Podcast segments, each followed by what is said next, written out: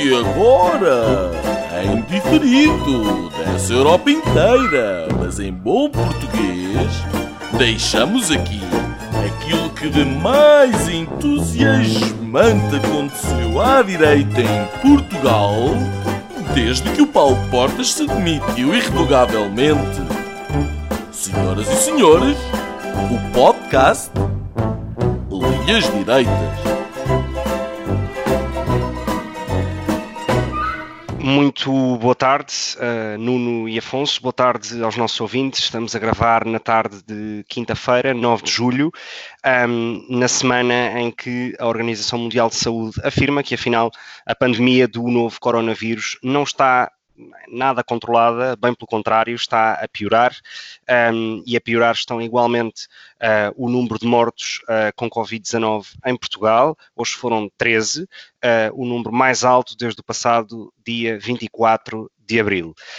Um, ainda em Portugal, a ex-deputada comunista Rita Rato foi, eh, enfim, indicada pela EGEAC e, portanto, por Catarina Vaz Pinto e pela Secretaria da Cultura da Câmara Municipal de Lisboa para liderar o Museu de Aljube, algo, enfim, altamente uh, criticado por vários historiadores, desde Irene Pimentel a Miguel Sormanho. Um, nos Estados Unidos, uma boa notícia, diria, o Supremo Tribunal uh, norte-americano decidiu que o procurador de Nova Iorque pode pedir o acesso às declarações de impostos de, de Donald Trump. Portanto, ele, como qualquer outro cidadão, tem essa uh, uh, obrigação, vem hoje dizer uh, o Supremo Tribunal americano. Um, esta semana também, em Portugal, o Ministro dos Transportes e Infraestruturas, Pedro Nuno Santos, veio ser enfim, igualmente claro e, quanto a mim, azedar um pouco as relações com o Primeiro-Ministro quando afirma que nunca apoiaria um candidato da direita uh, a Belém e, portanto, que não votará em Marcelo Rebelo de Sousa. E que, obviamente, caso o Partido Socialista não tenha um candidato sequer oficioso, ele optará por votar ou no candidato do Bloco de Esquerda ou do Partido Comunista. Um, esta semana, uh, também em Portugal, António Mexia, hoje ex-CEO da EDP, um, foi obrigado a abandonar a liderança da Elétrica Nacional. Um, enfim, uma ordem judicial do juiz uh, Carlos Alexandre o obrigou a isso, porque, pelos vistos, há um perigo de fuga. Uh, entretanto, já foi substituído pelo CFO do grupo.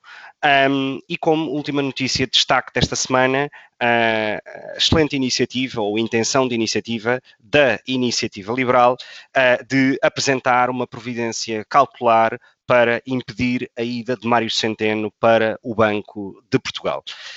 Um, um deputado faz, de facto, toda a diferença. Uh, esta semana, e enfim, é uma notícia, mas é uma notícia que eu vou alargar tanto uh, ao comentário do Nuno como do Afonso, uh, soubemos que Bolsonaro deu positivo ao teste do novo coronavírus. é karma is a bitch ou, ou, ou não, Afonso?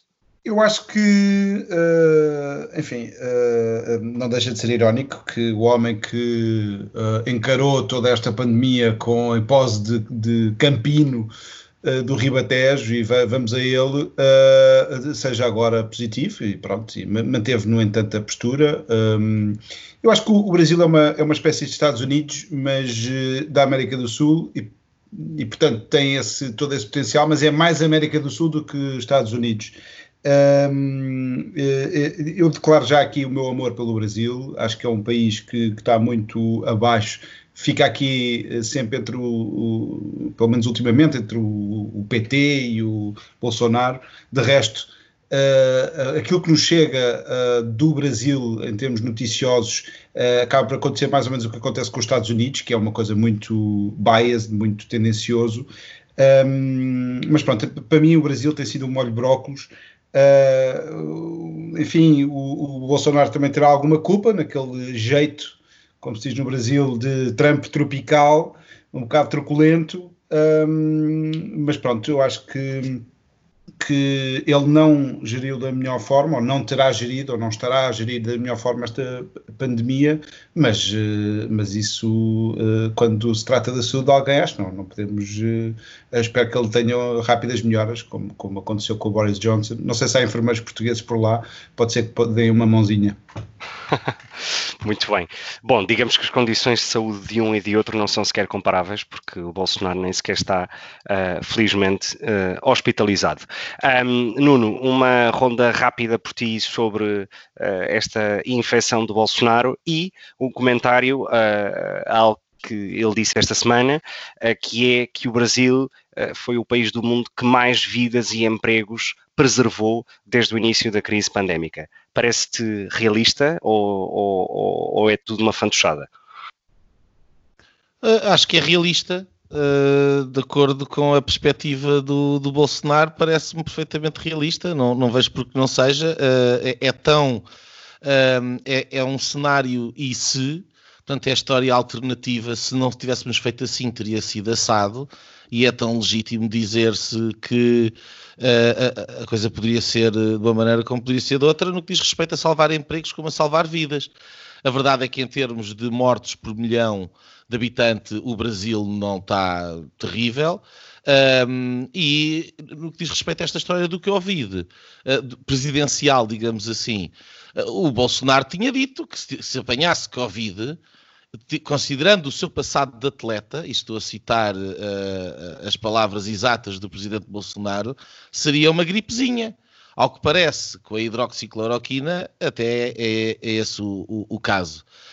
Um, eu não dou muita importância a este assunto. Parece-me que o Bolsonaro é, é vítima na Europa um, de um complexo de superioridade muito grande, do etnocentrismo uh, multicultural uh, europeu e, um, e ocidental que tende a julgar tudo pelo mesmo padrão, como se fôssemos todos iguais. E querem à viva força fazer do Brasil e julgar o Brasil pelos padrões europeus e pelos padrões norte-americanos. E não é assim. E, portanto, uh, uh, uh, esta, esta diabolização do, do, do Bolsonaro também me parece que é um bocadinho uh, uh, fruto disto. Um, e portanto eu não entro, não entro por aí. O, o Brasil é uma realidade completamente diferente da, da europeia. Uh, os resultados da governação Bolsonaro, quanto a mim, de fora, até agora parece-me ter sido positivos, regra geral, para o Brasil. Um, sobre este caso todo, Uh, noto ainda uh, a quantidade de pessoas que vieram assinalar a sua própria virtude desejando a morte e desejando uh, coisas terríveis para o presidente Bolsonaro. e eu acho que isso diz mais sobre as pessoas que, que, desejam essas coisas e que pensam essas coisas do que propriamente sobre o Bolsonaro em si mesmo. Portanto, uh, uh, espero que corra tudo bem e, uh, e, vamos ver, porque também é um bom sinal, porque se de facto a hidroxicloroquina com o zinco funciona, então é bom sinal para toda a gente. obrigado, Nuno. bom, eu, de forma muito telegráfica, eu não comparto, uh, obviamente comparto com as críticas que o Nuno faz a essas pessoas que lhe desejam uh, pouca saúde, como é evidente, uh, mas não comparto, não comparto essa visão em relação ao Bolsonaro. E não nem compartes tentar... ou não partilhas? Não partilho. é o meu erro constante de todos os programas. Peço imensa desculpa aos nossos ouvintes. um, Estás como o, o ministro que falou espanhol ali na fronteira com o rei de Exato, só me falta claramente um copo de vinho na mão. um, eh, não partilho essa visão. E, e, e, por uma simples razão, que é um, uh, eh, o, o, especular do uso de um ou outro medicamento uh, que uh, foi utilizado numa fase inicial da pandemia para doentes muito graves e que estamos a falar de um medicamento que é usado no combate à malária ou para doenças reumáticas, uh, parece-me de uma enorme irresponsabilidade fazer uh, bandeira do uso de um medicamento de alguém que efetivamente se calhar só precisa mesmo de um Benuron uh, e de ficar em casa. Uh, e portanto. Uh, oh, oh, é... oh, Gonçalo, desculpa, mas não estás a ser minimamente factual. A hidroxicloroquina é advogada pelos os advogados de hidroxicloroquina, é advogada precisamente de forma preventiva e para pessoas que não estão em estado muito grave. E, e em, em junção com o zinco Um, e portanto, não estás a ser a questão, uh, exato a, a, a, questão é que a comunidade científica não, não, não tem uma posição pacífica sobre o uso desse medicamento no combate à Covid-19 e, portanto, estar uh, a fazer, digamos, a bandeira desse medicamento quando provavelmente há pessoas que realmente precisam desse medicamento para outro tipo de doenças, que também se curam com, com, com esses uh, compostos químicos, digamos. Uh, eu não digo o nome, do o nome do medicamento porque tenho imensa dificuldade em dizer e, portanto, não vou passar por esse ridículo, mas o Nuno uh, disse-o muito bem. e, portanto, a minha, a minha posição é só essa. Acho que poderia ser um, parece um tipo que estuda pouco no sentido de que se informa pouco e que diz imensas coisas que lhe vêm simplesmente à cabeça. Um... Não, desculpa, oh, Gonçalo, esta história de hidroxicloroquina é um, é um, é um, um, um embate que não é não é meramente político, é, é, é, geoestratégico, é económico, é todos os títulos. Uh, porque aquilo que nós temos neste momento é um combate sem tréguas por parte da grande indústria farmacêutica e por parte uh, de, de, de, alguns interesses contra uh, estudos que, que, que, que, demonstraram que a hidroxicloroquina tinha algum sucesso. Não é total, mas que tem algum. E são vários uh, consenso da comunidade eh, científica sobre tudo e uh, ao milímetro não há rigorosamente nada. E, portanto, aliás, a ideia do consenso científico também é uma coisa um pouco perniciosa. Agora, aquilo que há é uma, uma quantidade enorme de tentativas de desacreditar a hidroxicloroquina. Eu não sei se a hidroxicloroquina funciona a 100% ou não. Aquilo que eu sei é que os estudos todos que apareceram a dizer que ela não funcionava de certeza foram desacreditados. E, e, e por aí fico desconfiado. Agora, se salva a vida do Bolsonaro, ótimo, não é? Quer dizer. Bem, também podíamos ele falar próprio, do, Ele próprio do... já se, já se automedicou. Uh, bom, também podíamos se... falar já agora de Bolsonaro, eh, de que ele nega que tenha havido uma ditadura militar no Brasil, mas pronto, e é isso que preocupa as pessoas, não é? É propriamente a maneira mais desabrida ou não concluída uma pandemia que hum, tem parecido, pelo menos, e, e, e, de facto faço outra vez menção àquela falta de, de, de objetividade das notícias que vêm do Brasil, uh, enfim, mas, mas é um senhor que não inspira muita confiança. Estou, estou, totalmente de acordo. Um, bom, se, se, vos parece, um, se vos parece bem, passamos ao nosso primeiro tema de, de hoje, do programa de hoje, que tem que ver com, um, eu arrisco-me a dizer, a maior derrota diplomática de Portugal uh, da última década. Um, pode parecer pouco, mas não é. Uh, o Reino Unido uh, lança ou publica, digamos, a lista de países considerados seguros para os seus cidadãos poderem uh, viajar e, portanto, voltarem a Londres ou a Manchester ou a Liverpool e, não, e não terem que passar por nenhum tipo de quarentena. E Portugal está excluído dessa lista. Portugal continental. Um, portanto, se algum inglês quiser ir passar férias para a Madeira, não tem que, não tem que sofrer essa quarentena. Ora, não é caso único. Uh, Portugal uh, continua, ou melhor, também faz parte dessa lista negra da Finlândia, agora da Bélgica, de forma um bocadinho híbrida ou inconclusiva, sobre se é necessário fazer um teste antes de viajar ou não, ou se tem que cumprir quarentena, também da Escócia, enfim. Ou seja, uma derrota uh, diplomática e com custos económicos altíssimos. Portanto, aqueles que uh, uh, previam uma segunda vaga e, enfim, um desastre económico caso existisse uma segunda vaga, provavelmente vão ter que antecipar essa segunda vaga para o desastre económico que aí vem nos meses de julho e agosto. Um, Afonso, um, Achas que este comentário que eu fiz de ser uma derrota diplomática fortíssima ou a maior da última década uh, é justo uh, uh, ou, ou, não? Eu não sei se é da última década, eu acho que talvez haja aqui alguma comoção e algum exagero da tua parte, mas que é uma derrota importante, é, porque não é um setor que valha pouco, é um setor que vale muito, e portanto é uma derrota no sentido, e é, é, é até um sintoma deste, desta fase de total desorientação, uh, que eu acho que, que, já está mais que patente nas últimas semanas, desorientação e de não gestão da crise pandémica, tal como nós uh, gostaríamos que ela tivesse a ser gerida. E, portanto, isto é um, é um resultado, um, como eu dizia, um sintoma já dessa, e com que vai, dessa desorientação e que vai ter consequências muito graves Uh, e também de, uh, enfim, para os empresários, para as pessoas do setor e para, para, para, o, país como um todo. Uh, estamos na, na, nesta ressaca do milagre português, o milagre foi cunhado pelo, pelo professor Marcelo Rebelo de Sousa, presidente de Portugal, e portanto é uma derrota, é. depois veio esta, esta reação, eu queria comentar esta reação completamente desajustada das autoridades portuguesas, desde o, o Ministro dos Negócios Estrangeiros, Augusto Santos Silva, uh, que no fundo quem se mete com o PS leva e, e, e, e teve logo uma, uma, reação extemporânea. Depois aquele tweet uh, do Primeiro-Ministro fazendo um gráfico e uma piadola uh, com o, os números do Algarve versus o Reino Unido, portanto comparando coisas não comparáveis e com uma desonestidade total intelectual, uma desonestidade intelectual total, um, que é também uma, uma, tirada de muito mau gosto. Uh, e, e, é uma espécie de banalização do mal, não uma banalização do mal da, da Ana Arendt, uh, mas uma banalização do mal, do mal que tem sido gerida esta crise. Uh, e mais uma vez, quer dizer, ainda há, há, uns dias estava o Primeiro-Ministro, mais uma vez no programa do Ricardo Augusto Pereira, uh, a mandar piadas sobre coisas uh, tão graves como esta pandemia. Isto são as, as, as entrevistas que têm uh, perguntas combinadas, não, não nos podemos esquecer.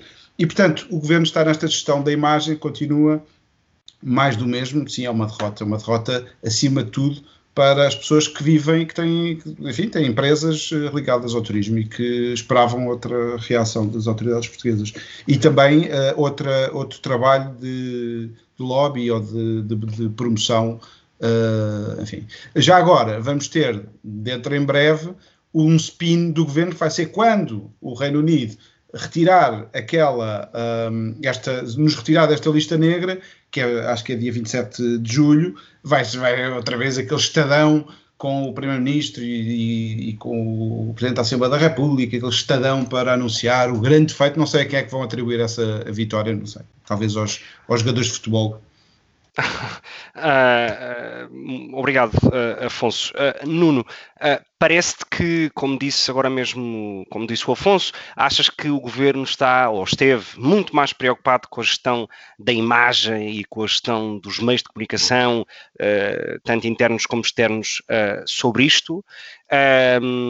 Ou achas que, como eu disse há vários programas atrás, o que estamos a ser é demasiado sérios com os números que apresentamos e se calhar devíamos ser mais, passa a expressão, manhosos, como provavelmente outros países do sul da Europa, uh, uh, e não dar os números corretos, porque, como eu disse há duas ou três semanas, em Espanha passas de 700 infectados numa segunda-feira para 40 na terça. Portanto, achas que estamos a ser uh, comidos por todos os lados e que, ou, ou, ou que, no fundo, a culpa é mesmo nossa porque não soubemos desconfinar como deve ser? Não faço ideia. Acho que ninguém faz. Uh, e quem disser que, que sabe uh, ou tem dados que nós não temos, os comuns dos mortais, sabe coisas que nós não sabemos, ou então está, está a alvitrar, está a inventar. Um, que o governo não é sério, nós sabemos que não é sério. Um, talvez seja das poucas coisas que podemos estar certos. Uh, agora, no, no, que diz ao, respeito aos números, uh, não faça mais pequena ideia. Aquilo que eu sei é que há 15 dias atrás o Primeiro-Ministro e o Presidente da República estavam na praia. A seguir, o Presidente da República foi escovar uh, a areia do corpo em frente às câmaras de televisão e foi-se vestir e era o um milagre. Depois foram festejar uh, na Assembleia. Depois foram os, as, as, manifestações que, que, não fazia mal nenhum e que estava tudo ok. Um, eu não, não, não, eu tenho muita dificuldade. Há aqui outra coisa. O Afonso falava sobre o, os critérios de diferença entre o Algarve. Não é comparável o Algarve e o Reino Unido.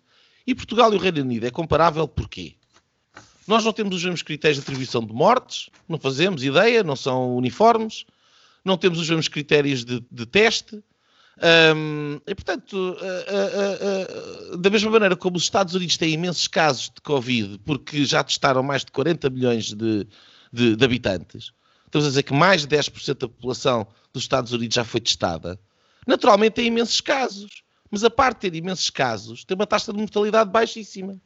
Naturalmente, porque se 80 ou 90% dos casos são assintomáticos e se estão a descobrir esses casos e são assintomáticos, são pessoas nem sequer estão doentes, portanto não morrem, portanto a taxa de mortalidade baixa.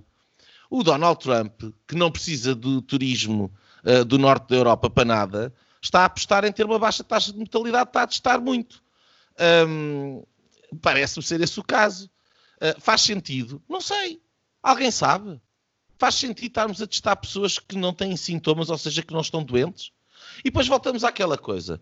Uh, há um mês, dois meses ou três meses atrás, já que isto já dura, o calvário já é longo, a narrativa era achatar a curva.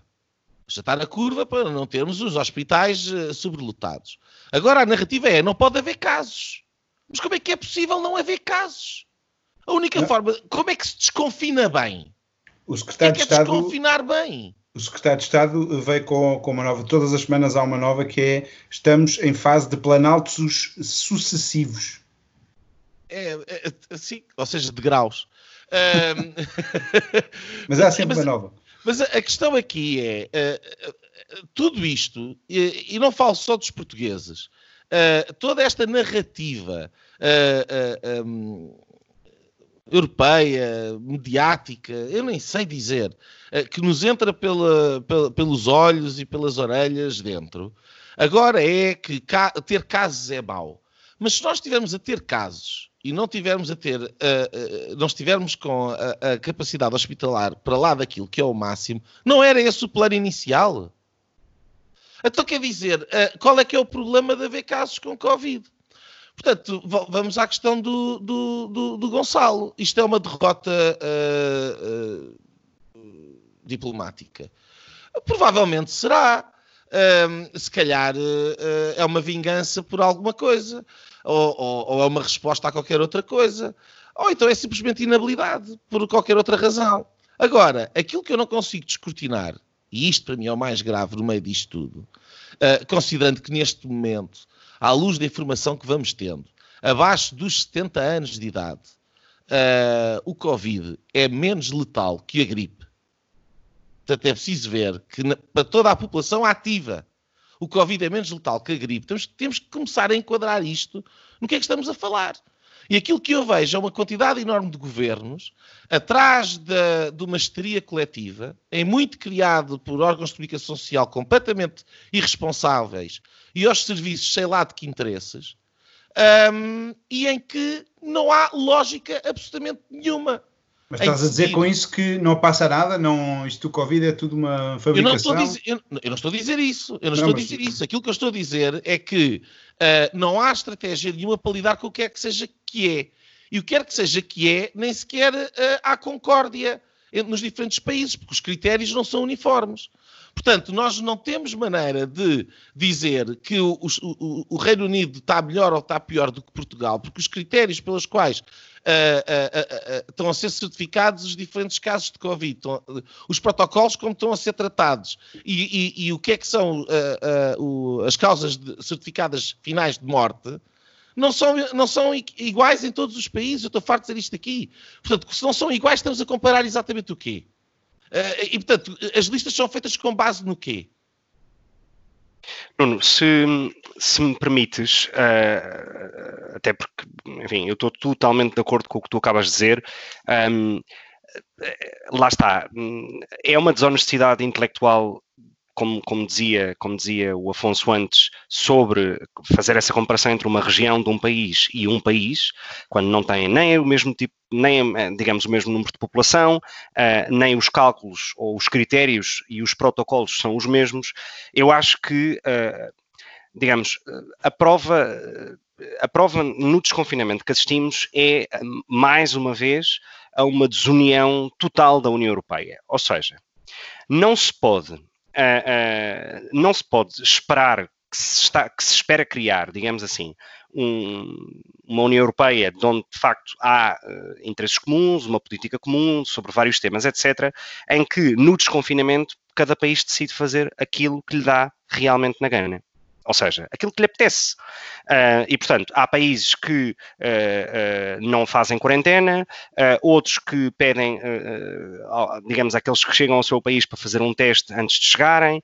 Portanto, a Grécia tem este critério, por exemplo, dos testes. O CDS queria aplicar hoje nas chegadas a Lisboa, isso mesmo, e a Câmara de Lisboa não aprovou.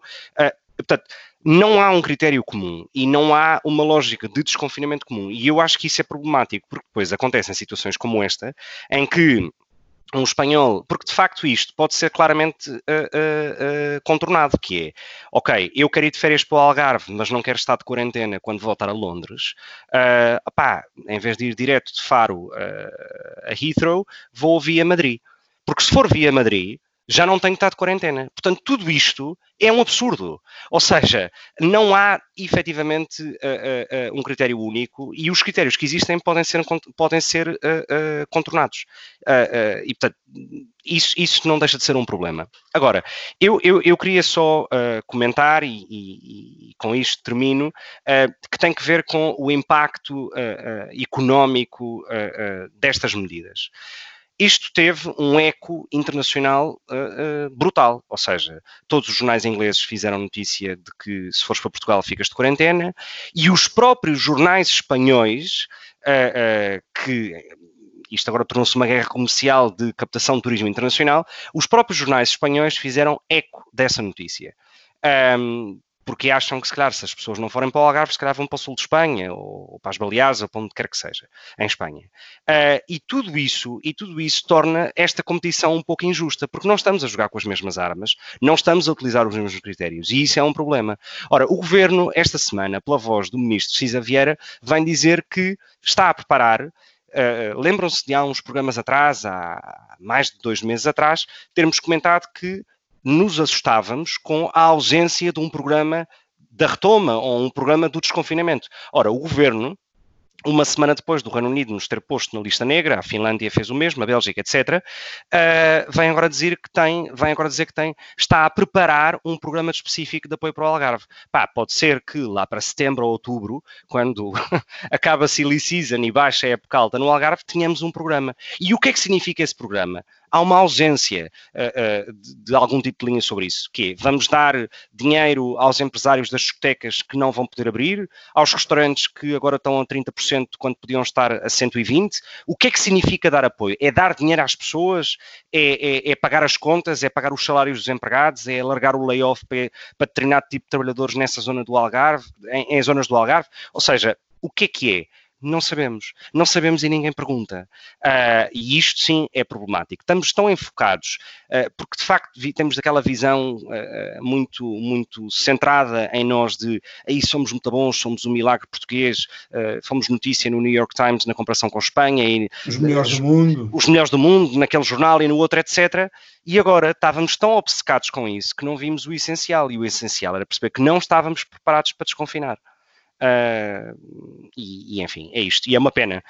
Um, mas lá está, eu acho que o António Costa. O que é que eu acho... com isto, oh, oh, Gonçalo? Não estamos preparados para desconfinar e significa o quê? Tu estás de acordo que não deve haver casos de Covid? Não, eu estou de acordo contigo, que é, acho que a reação dos governos tem sido, na minha opinião, exagerada na resposta que dão a isto, porque é o que tu dizes, isto não deixa de ser um problema logístico como era há dois ou há três meses atrás. E que eu saiba, nenhum Isso hospital. Que eles diziam. Era o que eles diziam, nós, nós simplesmente mas, comprámos aquilo que nos foi vendido. Lá está, mas seguindo essa lógica que eu também a comprei, e para ser coerente, eh, não devia haver aqui nenhum drama, imagino eu, porque de facto não há nenhum colapso dos hospitais como existiu em Madrid ou, ou em Milão, etc. A questão é que é muito mais fácil confinar do que desconfinar. Os, os acidentes dos alpinistas, eh, geralmente eh, graves, são na descida e não na subida. Uh, e uh, de facto agora está-se a assistir, quer dizer, uh, espalhar pelo mundo que é para confinar, tudo bem, é uma, é uma decisão quase fácil. As, as, pessoas tomaram essa decisão sozinhas, as pessoas confinaram antes do governo mandar as pessoas para casa. Agora, o desconfinamento é que é, é, é, é, que é o mais complicado e de facto o governo português não mostrou grande mestria e não está, continua a não, não, não mostrar. Mas sabes que aí eu acho que o António Costa até deve estar bastante satisfeito, porque, como nós dissemos aqui há umas semanas atrás, quando ele foi de férias para o Algarve nos feriados de junho, dizia que saudades que tinha de ver o Algarve sem filas e sem trânsito, etc. Portanto, ele deve estar satisfeitíssimo. Está contente. Enfim. Vai-se um, manter vazio o Algarve.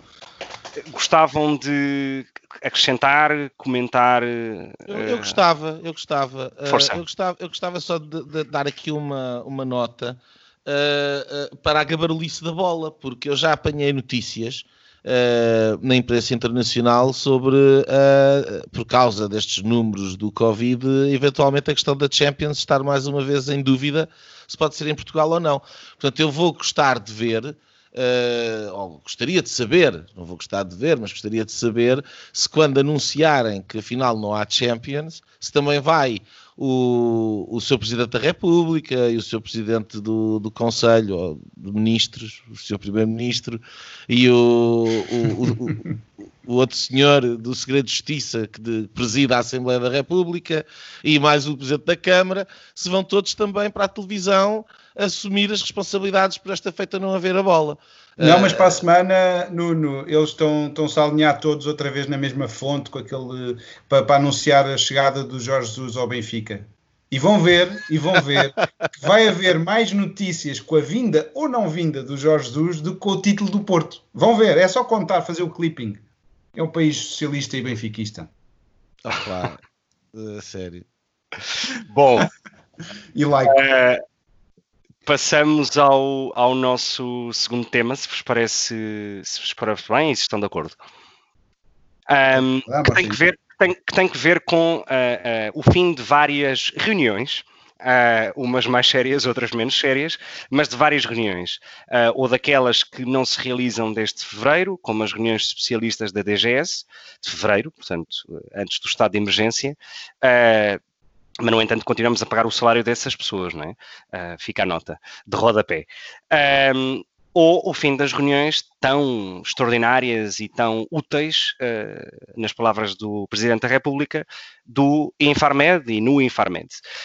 Um, Parece-vos que era, uh, Nuno, começo por ti, parece-te que era o timing Uh, já não há necessidade de recorrer a gráficos e ver curvas e tal, porque já estamos, ou seja, estamos no mesmo plano há três meses, que não há muito mais para dizer. E, portanto, achas que foi porque já estavam fartos de se ver uns aos outros e querem aproveitar e fazer fins de semana compridos no Algarve, agora que está vazio? Ah, ou isso ou porque o, o, o seu primeiro-ministro não gosta de, das informações que vai tendo e faz birra e, portanto, uh, uh, enfim, aquilo que me dá, aquilo que eu retiro daí, eu não faço ideia se as reuniões com o Infarmed servem para alguma coisa ou não. Uh, lá está. Como nós não vemos uma estratégia, não vemos uma coisa coerente, uh, quando não se tem uma bússola um, e estamos a andar no meio da floresta, nós não sabemos se estamos a ir para norte, para sul, se estamos a ir para o sítio certo, sabemos que estamos a andar. Portanto, nós em Portugal sabemos que estamos a andar. Agora, se estamos a ir, para onde é que nós estamos a ir, ninguém faz ideia. Para frente ou para trás? Eu não faço a mínima ideia se o IFARMED, eh, se as reuniões com o IFARMED é uma coisa positiva ou não. Se calhar acabar com as reuniões do IFARMED é a melhor coisa no meio desta pandemia que, que, foi feita. Eu não faço ideia. Agora, aquilo que eu retiro daqui é que o, o, o Dr. Costa manda, manda, e portanto, quando se chateia, há consequências. Um, que o, o, o toque uníssono com o professor Marcelo Rebelo de Souza a continuar a não falhar. Um, aliás, a dissonância, a, a, dissonância que parece existir até é dentro do próprio Partido Socialista, com as múltiplas declarações que têm aparecido bastante agora um, da, daquele moço que andava de Porsche, mas que entretanto vendeu porque ser de esquerda e Porsche não era bom, que é o, o Pedro Nuno Santos, um, e Ferrari, também tinha um Ferrari. Uh, e portanto. Uh, Agora tem aviões. Vários. Todos dele. mas uh, uh, parece que a dissonância está mais aí do que à direita. E tu, tu falavas da questão das reuniões, podemos juntar a questão da, da, das reuniões da Assembleia da República quinzenais também, que, que, que, entretanto, por proposta do PSD, também acabaram. Entretanto, o João Almeida uh, já veio dizer. Um, li eu no Facebook que há uma proposta também para acabar com a, a, a reunião preparatória na Assembleia da República dos Conselhos Europeus. Vês um padrão uh, aqui. Isto é uma trend, que, sem dúvida, uh, e, acho que é curioso que a questão do Infarmed é proposta pelo professor Marcelo Rebelo de Sousa, a questão das reuniões quinzenais é proposta pelo Dr. Rui Rio, a do Conselho Europeu também, se se efetivar, estou a levar com boa a informação do João Almeida no Facebook, mas quem ganha com isto é o Dr. António Costa. Um, e portanto, a última pessoa que ganha com o facto de não ter debates com o Primeiro-Ministro e com a possibilidade de debater com o Primeiro-Ministro é o próprio que apresenta a, a, a proposta. Portanto, nós vivemos num, num, num bizarro, bizarro world. É um Portugal bizarro uh, difuso, estranho, uh, onde o que é para cima afinal está para baixo, o norte é no sul, uh, o que está à esquerda afinal está à direita. Ninguém se entende e ninguém se percebe. Portanto, a, tua pergunta inicial era o, o, o, sobre o Infarmed, eu não te sei responder. Nós só vamos vendo aquilo que parece ser um freak show circense uh, de malabarismo constante, em que aquilo que é verdadeiro num dia é falso no outro. E, portanto, amanhã Uh, se calhar regressarão as, as reuniões do Infarmed e, e, e, depois vão à televisão dizer nós somos tão bons que até recomeçámos com as reuniões do Infarmed. Portanto, não faço ideia. Uh, muito bem, uh, registro, registro uh, o comentário e, e, e, vou depois também pedir, não nesta ronda, mas vou pedir depois também ao Afonso um comentário sobre, sobre a questão do fim ou a proposta de fim dos debates quinzenais. Mas antes de ir, de ir a essa questão, um, eu acho que chegámos a, a, falar sobre este artigo que foi publicado na altura no Observador no dia 26 de abril pelo André Dias. O André Dias é um português, uh, doutorado em modulação de doenças pulmonares pela Universidade de Tromsø, na Noruega.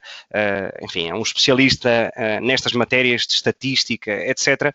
E ele, na altura, escreve uma carta no Observador com o título Carta Aberta ao Presidente da República sobre a Crise Sanitária, da data 26 de abril, em que ele diz que estamos todos a exagerar, mas que percebe que neste momento há um problema político, que é não podemos agora ter o discurso contrário a dizer que estávamos todos a exagerar.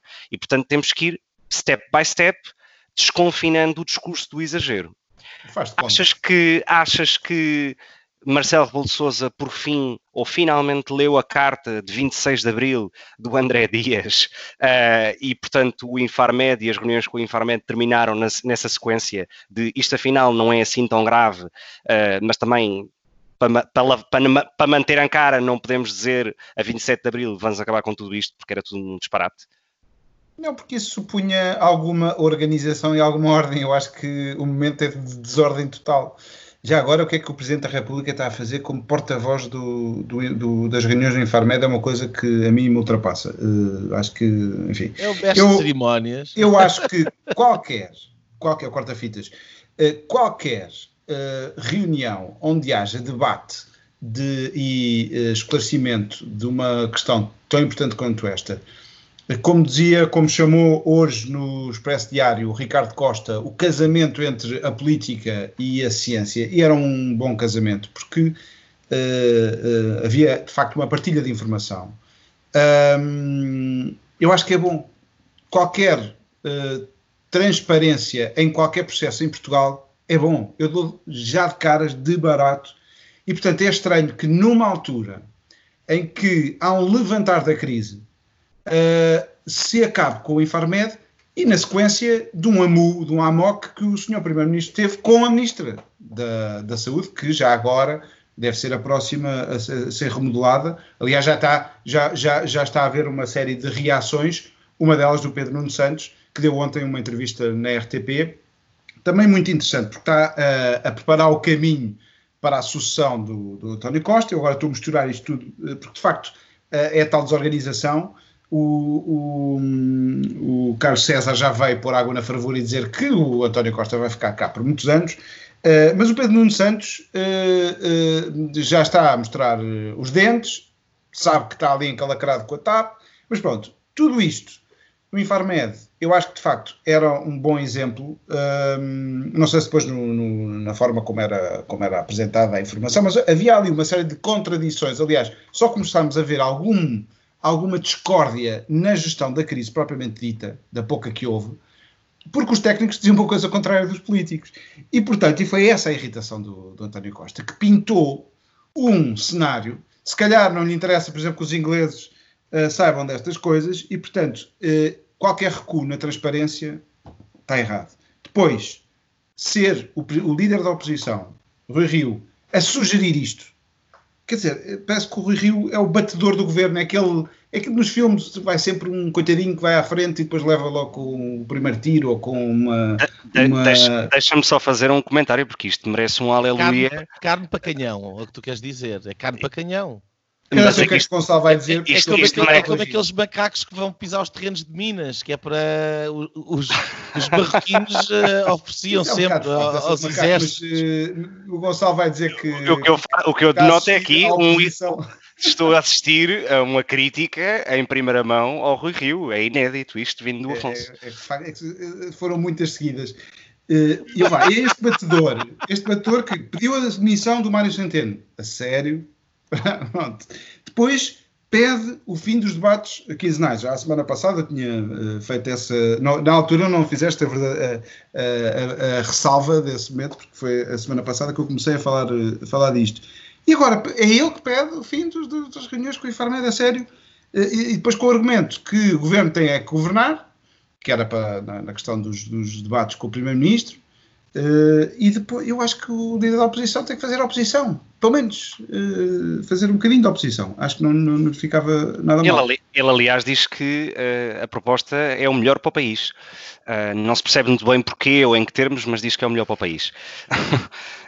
Um, bom, eu, eu, sobre esta, se me permites, Afonso, sobre esta questão de, do fim das reuniões do Infarmed, era um bocado o que tu dizias agora, que é o discurso, durante vários meses, no início do confinamento, o discurso dos cientistas e dos especialistas e aquilo que o governo queria ouvir, conjugava, casava e dava jeito. Dava jeito, dava um ar de seriedade, de uh, aí tal somos sérios e portanto dava jeito. Um, deixou de dar. E deixou de dar porque ninguém consegue nem perceber as causas, nem explicar o que está a acontecer em Lisboa. Ou seja, Lisboa vive nesse tal planalto há meses, a região de Lisboa e de Val do Tejo, ninguém consegue perceber porquê, porque a verdade é que o Porto, que também tem uma área metropolitana com muito movimento, com muita entrada e saída de cidades, com, da cidade, com muito uso de transportes públicos, e a verdade é que no Porto uh, o desconfinamento não tem sequer comparação com o desconfinamento de Lisboa e, portanto, o tecido socioeconómico das duas cidades não é assim tão diferente.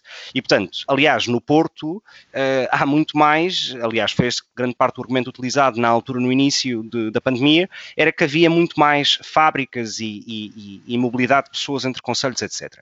E, portanto, ninguém consegue tecnicamente ou cientificamente perceber o que é que está a acontecer em Lisboa. E, portanto, o governo deixou de ver isto como algo útil. Uh, é uma pena. É uma pena porque, de facto, uh, uh, dava credibilidade às decisões que se tomavam, um, dava seriedade ao processo e dava, digamos, esse elan à volta de António Costa que ele foi ganhando nestes últimos meses. Quando eu dizia, e disse aqui há, há uns meses atrás num programa, que reconhecia em António Costa características de homem de Estado, Uh, eu não tenho problema de dizer que uh, me arrependo do que disse, mas naquele momento sim, neste momento longe disso. Mas longe disso. Uh, e, portanto, o que é extraordinário é como é que a figura de um Primeiro-Ministro muda em tão pouco tempo. Uh, e, e, e não, não, é possível porque isto não dá, não dá segurança a ninguém. Uma nota final só para a questão e, e, depois dou, dou a palavra ao Nuno também para ele opinar um bocadinho mais sobre a questão dos debates quinzenais um, e sobre essa, esse padrão que existe uh, no líder da oposição. O líder da oposição é, uh, é eu queria utilizar um, um adjetivo um bocadinho mais forte, mas não me apetece, e acho que vou ficar mesmo pelo carne para canhão. Um, mas é, é, é, inútil, ou seja, é provavelmente o líder da oposição mais inútil que existe uh, em qualquer democracia europeia em 2020. Não há comparação. Uh, e quando eu digo líder da oposição, digo líder do maior partido na oposição. Porque é temos líderes da oposição. O Corbyn no Reino Unido. O Corbyn já não é líder da oposição no Reino Unido. Mas foi, mas foi. Eu disse em 2020, em julho okay, okay, de 2020. Okay. E, portanto, e, portanto, não há comparação, não há de todo. Um, e, portanto, aquilo que eu noto é que o Rui Rio, uh, ou das duas uma, ou é burro e não percebe que a, a, iniciativa liberal e o Chega vão ter mais motivos para crescer, estão-lhes a tirar o palco quinzenal dos debates e, portanto, vão para as redes sociais e é aí que se cresce hoje em dia na política e nos votos. Portanto, não percebe que fazer política em julho de 2020 não é fazer política nos anos 70, uh, eh, ou simplesmente vive muito mal com a democracia. E eu acho que é isso ele vive muito mal com a democracia. Tem um problema com os jornalistas permanente, tem um problema com as perguntas que os jornalistas lhe fazem uh, e tem um problema com o facto de ser oposição, porque ele claramente está a pôr-se em bicos de pés, tipo de tripé, para ajudar o António Costa a não cair com a queda que se, provavelmente se avizinha na gestão desta crise. E é lamentável que uh, uh, um país, uma democracia se queira aproximar dos piores exemplos na questão da transparência, da fiscalização e do controle a um governo, como se fazem nos debates quinzenais, uh, e que tenha este líder da oposição. O país não merece isto. Honestamente, é uma vergonha. Nuno. É, é, olha, é, uma inutilidade para canhão. Uh, acho que é um bom, um bom, um bom termo. Inutilidade no sentido em que, de facto, uh, carece de, de, utilidade no sistema, uh, portanto, não faz, não cumpre, digamos assim, a sua função, e para canhão, porque vai colocar, vai, vai comprar guerras um, que, que, não lhe interessam absolutamente nada e que não lhe servem uh, intentos nenhums e que, pelo contrário, só beneficiam uh, quem ele deveria estar a, estar a tentar, de alguma maneira, opor-se, que é o que a oposição faz. A oposição opõe-se à situação. Uh, o António Costa é a situação e o Rui Rio supostamente seria a oposição. A verdade é que não é. E basta, basta ter visto esta questão do orçamento uh, agora suplementar que foi aprovado, precisamente com a abstenção do PSD. Portanto, sem qualquer papel assinado, sem qualquer transparência, a tal transparência que o Afonso queria, nós já passámos de uma geringonça uh, à esquerda para uma geringonça central um, que ainda inclui o Bloco de Esquerda. E aquilo que o Rui Rio sempre disse que não iria fazer é aquilo que ele está a fazer. Um, e, portanto, uh, uh, uh, eu, não, eu não, não vejo outra, outra, não vejo grande justificação para, para aquilo que, que é a conduta do, do Rui Rio, um, sem ser já um bocado conspirativo. Porque a sensação que eu tenho é que, para mim, um, houve uma guerra tremenda durante uh, anos à figura do Pedro Passos Coelho. Toda a comunicação social, os nomes que se chamavam, o homem que, uh, que até foi acusado de ser racista, uh, casado com uma negra, um, foi acusado de ser racista, tudo lhe foi imputado em cima. E de repente esse ambiente dissipou-se como por magia quando o Pedro Passos Coelho resolveu sair e o Rui Rio parece que é um enviado deste bloco central uh, uh, situacional uh, português para destruir o PSD, para destruir a oposição. A oposição acabou. Nós, neste momento, quanto a mim, não vivemos, num, num, apesar de vivemos formalmente numa democracia, não vivemos numa situação democrática, porque uma situação democrática precisa de um, de um debate de alternativas. E nós, nós não temos a apresentação da alternativa um, à, àquilo que é a governação. Aquilo que temos é, de facto, o André Ventura a, a, a vociferar uh, umas certas coisas que algumas terá razão, outras não tanto, Uh, e depois temos. Mas uma alternativa não apresenta. Nem é esse o papel do André Ventura, porque no dia que tiver que apresentar uma alternativa, até perde a possibilidade de crescer aqui ou ali. Sem dúvida. O André Ventura está a fazer o caminho dele. A iniciativa liberal faz o seu caminho. Os CDS, coitados, fazem o que podem ou que não podem, não sei. Agora, aquilo que, que, que, desapareceu em Portugal é de facto uma, aquilo que, que, era corporizado por Pedro Passos Coelho. E desde que ele saiu de ser, isso desapareceu, que era a alternativa. E portanto a nossa democracia está muito enfraquecida. E, e eu ando a dizer isto há, várias, há, há, há, vários meses, eh, se calhar mais que um ano, eh, foi por isso que eu não apoiei o Rui Rio. Tive aqui várias contendas com o Afonso sobre este assunto. Não vou agora aqui uh, gozar com ele por ele estar, a, e bem, a ver aquilo que é uma. Um, enfim, um comportamento bizarro por parte do, do, do, do, do suposto líder da oposição, mas eu vou lamentar, lamentar, já nem ficar surpreendido, porque se fosse há um ano atrás, ou há um ano e meio atrás, ou, alguém consegue imaginar, vamos imaginar dois anos atrás, antes do Rui Rio entrar, alguém imagina o líder da oposição do PSD o Pedro Passos Coelho dizer que não queria debater com o Primeiro-Ministro? Sugerir que houvesse menos transparência nas reuniões com especialistas? Dizer que o Governo não tem que ir uh, à Assembleia da República uh, justificar o que é que vai defender no Conselho Europeu? Alguém consegue sequer imaginar isto? Mas sabes o que é que é mais extraordinário? E, e é extraordinário que seja Marcelo Rebelo Sousa a ser Presidente da República hoje. Uh, é que por menos caiu o Governo de Pedro Santana Lopes uh, por alegadas interferências ou falta de transparência ou não sei o quê. E, portanto, não, é extraordinário. Bastante, foram bastantes episódios que levaram àquela queda. E mal, e mal, e, e, e, nunca, nunca achei que o Pedro Passos Coelho pudesse contribuir para o país, como contribuiu pouco, mas foi muito mal mandado ao, ao chão. Santana Lopes. Desculpa, eu, eu, eu, eu, eu, eu disse o Pedro Santana Lopes. Sim. Pedro Santana Lopes, claro, eh, queria falar do Pedro Santana Lopes. Uh, foi muito mal mandado abaixo esse governo, uh, como é óbvio, mas, mas uh, não vamos fazer comparações tão, tão latas não, e tão. O, o que eu quero dizer é que o que eu quero dizer é que o argumento constitucional para o derrubo de um governo é a, a saúde ou a falta de saúde das instituições democráticas. O regular Ora, funcionamento das instituições. O regular funcionamento, exatamente. Mas, e, portanto, ó, Gonçalo, nos três exemplos tempo... que o Nuno deu agora, quer dizer, não me parece que isto seja um regular funcionamento não de nenhuma é, instituição democrática, é não é? A primeira que não está a funcionar regularmente é aquela que pode uh, mandar abaixo, que é a Presidência da República.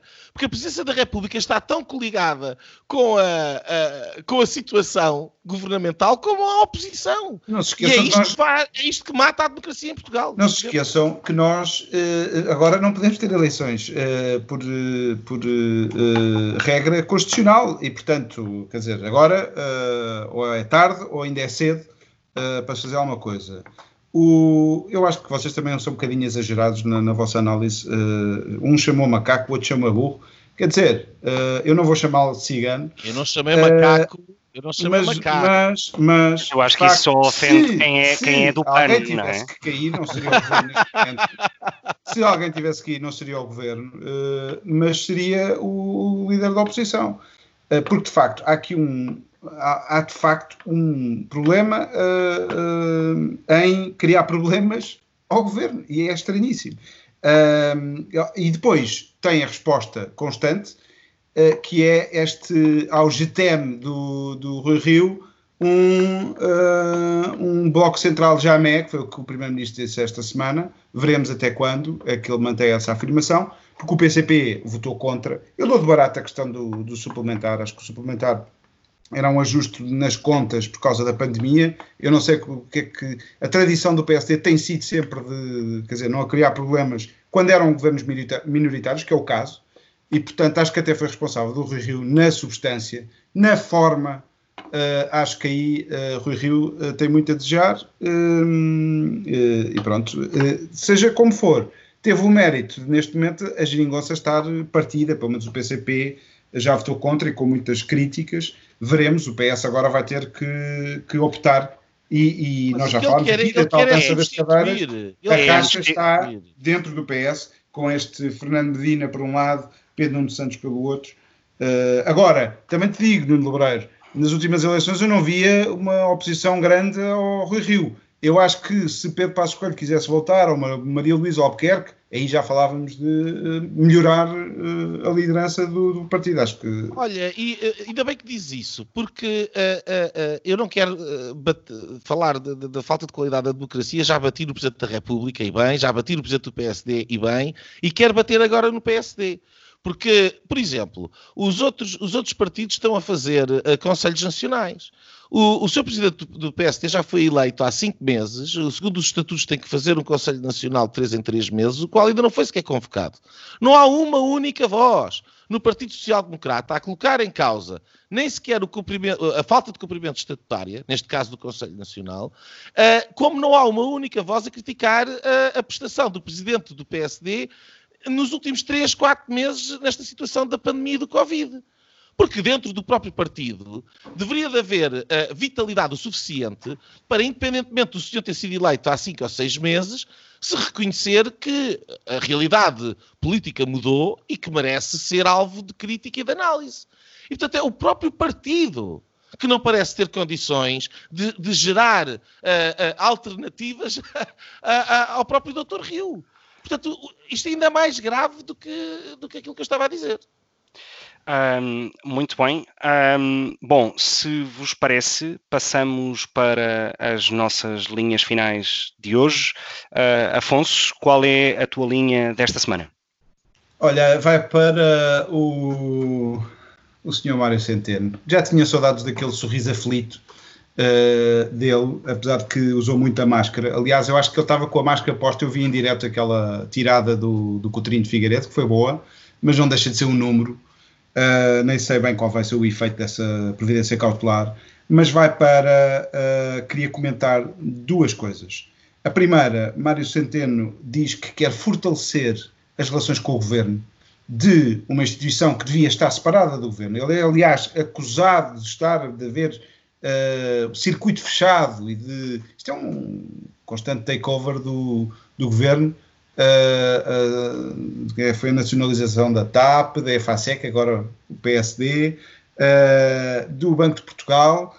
Daqui a um bocado é já agora a Nazaré Costa Cabral das Finanças, do Conselho de Finanças Públicas que veio fazer uma revisão uh, em baixa e, e, e, já se começa a falar de bancarrota e parece que a preocupação é a Champions, mas a bancarrota está já aí ao virar da esquina. Um, e portanto eu acho que o PS não vai descansar enquanto não tirar esta senhora do caminho. E já agora, o Banco de Portugal também fez umas, eh, umas previsões complicadas para o governo, parece não sei, quando passar a providência cautelar, o, o, se calhar o, o Mário Centeno vai rever também essas previsões.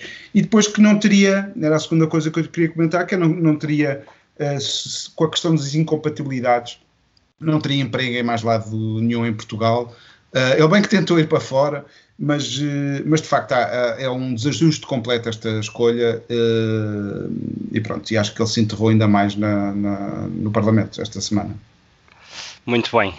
Um, Nuno, qual é a tua linha desta, desta semana?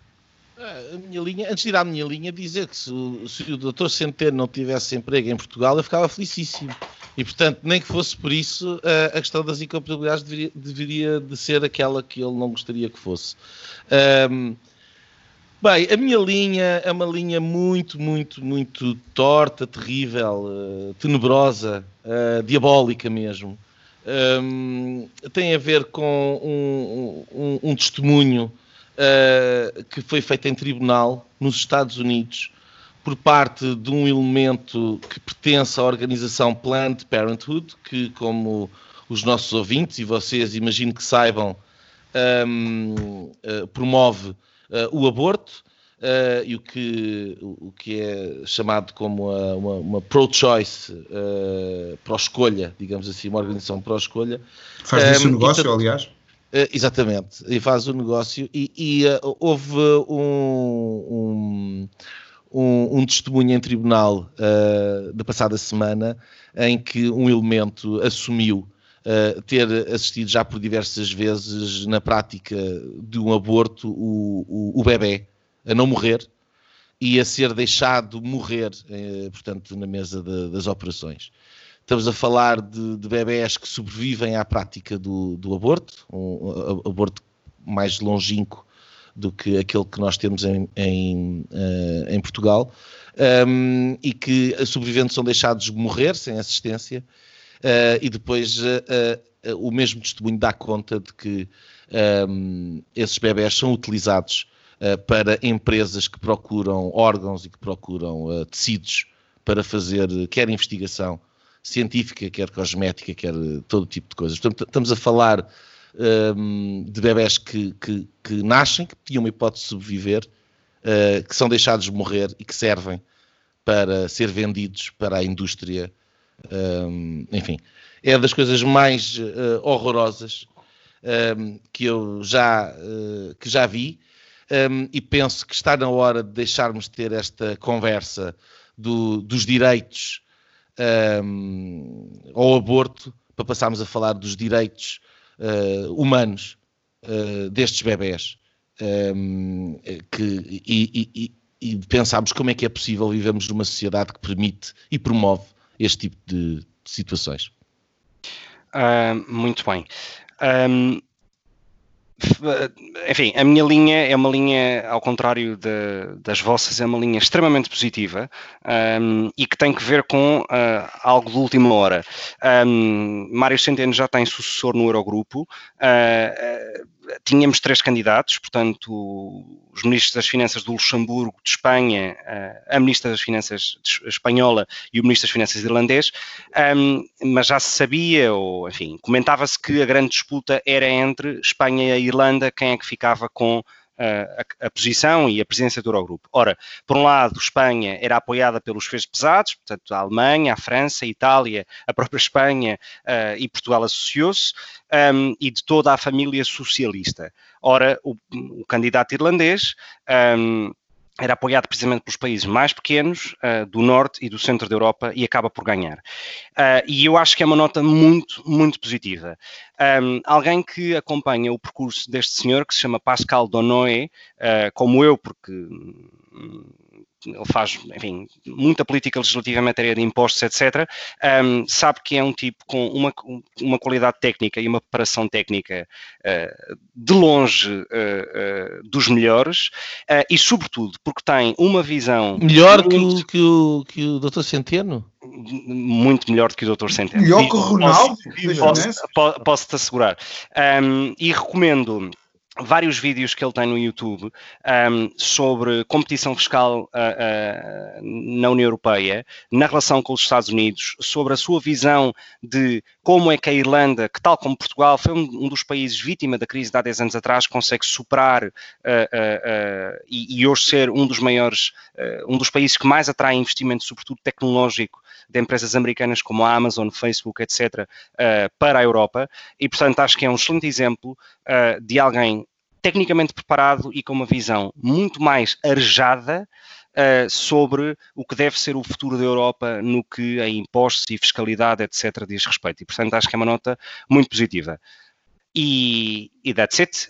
Um, Gonçalo, se, não, se me permite, força. antes de fechares, Uh, eu, eu, eu, acabei de ver aqui online que, segundo a TSF, é o ministro islandês. Uh, que ganhou. Uh, que islandês? Exato, segundo a TSF, é o islandês. Extraordinário o facto que a TSF não saiba que a Islândia é ou da União Europeia até. Sequer, sequer. Uh, portanto, uh, Extraordinário. Fica uma pequena linha para a TSF que assustou em cheio. Liga para Muito a TSF. Bem. Uh, muito bem. Bom, uh, muito obrigado uh, por, mais, por mais um programa aos nossos ouvintes que estiveram desse lado, fielmente, espero, ou não, criticamente também é importante, porque somos uma democracia e é preciso, e é preciso quem, quem se oponha também, e obviamente ao Nuno e ao Afonso. espero que tenham um resto de uma boa semana, um bom fim de semana, e encontraremos aqui uh, provavelmente não à mesma hora nem, nem no mesmo sítio, mas uh, no mesmo sítio do Spotify e do Apple Tunes. E pronto, pronto. Tivemos assim o incomensurável privilégio de ouvir o podcast Linhas Direitas, o programa Sensação da Direita, em Portugal e em português. Para a semana, juntem-se outra vez.